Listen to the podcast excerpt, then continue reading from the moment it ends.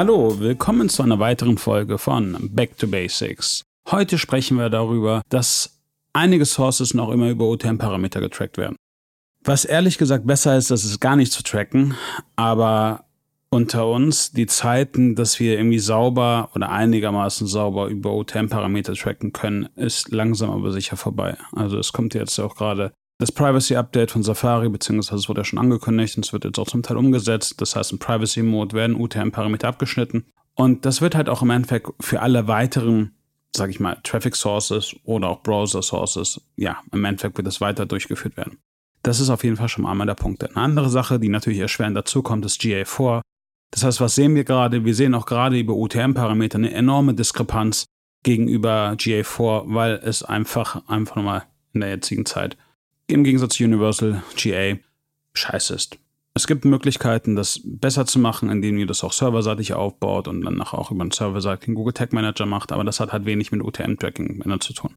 Was ist im Endeffekt der Vorteil? Was ich jetzt gerade jedem vorschlagen würde, gerade wenn er UTM-Parameter, sei es CPC-Kampagne oder andere Sachen trackt, einfach wirklich mit einem Tracking-Tool zusammenzuarbeiten. Ändert im Endeffekt eure UTM-Detection dann dadurch, dass ihr ein Tracking-Tool benutzt, Tracking-Links benutzt und dann auch eine akkurate Art habt zu tracken. Warum ist es so? Ihr dürft eine Sache nicht vergessen. UTM-Parameter und GA4 hängt immer davon ab, ob das CMP eingewilligt wird oder nicht.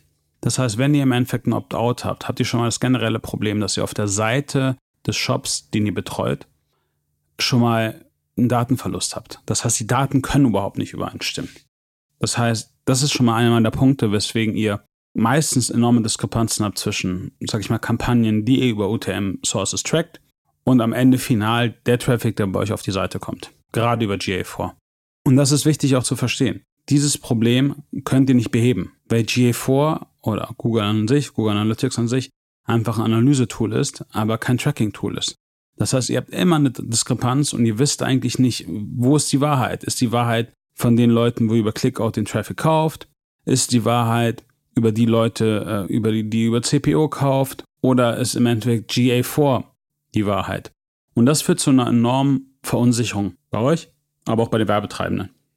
Um das zu verbessern, ist die einzige logische Lösung, mit einer Tracking-Weiche zusammenzuarbeiten, jedes Source mit einem Tracking zu versehen und dann die Klicks über euren Tracking-Server zu schicken und dadurch wenigstens die Kontrolle zu haben, wie viele Klicks essentiell bei euch auf dem Server ankommen.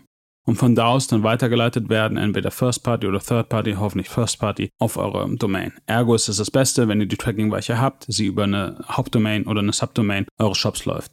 Weil dann seid ihr komplett sicher.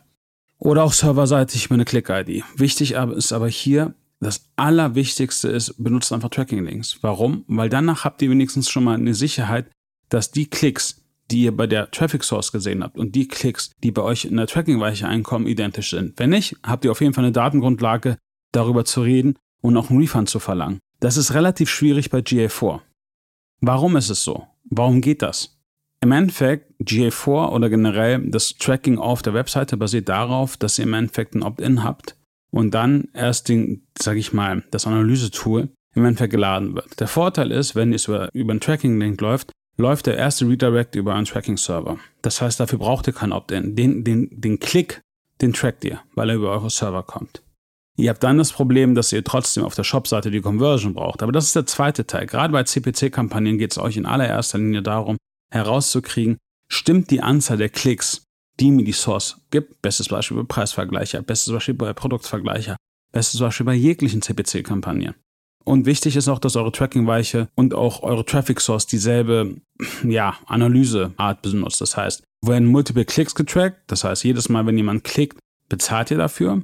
Oder wird im Endeffekt ein User einen Klick getrackt und das über eine Stunde? Weil das ist auch wichtig. Wenn ihr eine Tracking-Weiche habt und ihr auf einmal seht, hey, da ist wieder eine Diskrepanz, dann kann es daran liegen, dass wir unique Sessions oder multiple Sessions tracken. Das ist wichtig, das im Vorfeld zu checken, auch auf beiden Seiten, damit ihr eine Datengrundlage habt.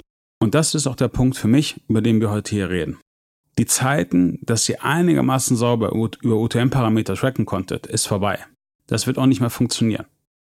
Wenn eure Grundlage Standard GA4 ist, den ihr über ein CMP angebunden habt, denn mit einem Standard Google Tag Manager, der bei Google gehostet ist und auch über ein CMP geht, das heißt, beides ist nicht essential, dann vergisst, dass ihr über Google Analytics irgendwie saubere Daten habt. Das ist schier unmöglich. Ihr müsst den Tag Manager, wenn ihr ihn benutzt, serverseitig verbauen, bei euch auf der Domain. Und ihr müsst im Endeffekt es auch irgendwie hinkriegen, an euer Analysetool so weit zu kriegen, dass ihr von den ganzen CMPs nicht abhängig seid. Weil eins darf man nicht vergessen, im Großteil der Shops haben wir 60% Opt-out. Und wenn wir 60% Opt-out haben, das heißt, euch, euch fehlen einfach Daten. Und das merkt ihr auch. Also, was ich jedem vorschlagen würde, um das zum Armen zu gehen, arbeitet mit einer Tracking-Weiche, redet im Vorfeld mit dem Tracking-weichen Anbieter, wie die Statistiken ausgearbeitet werden, redet mit der Traffic Source, wie abgerechnet wird, was für Klicks berechnet werden, ob multiple, also selber User, der öfters mal draufklickt oder einmal pro User. Vereint das mit euren Sachen, also mit eurem Tracker, testet es und dann redet darüber. Wichtig auch, checkt, wie viele Klicks rauskommen. Checkt, was seht ihr bei der Source. Das muss einigermaßen eine Varianz von 5 bis 10 Prozent ist normal. Alles darüber ist schon kritisch. Und dann solltet ihr auch darüber miteinander reden. Alles klar, ich hoffe, euch hat das was gebracht. Bis nächste Woche zu einer weiteren Folge von Time for Learning. Euer Navid. Ciao.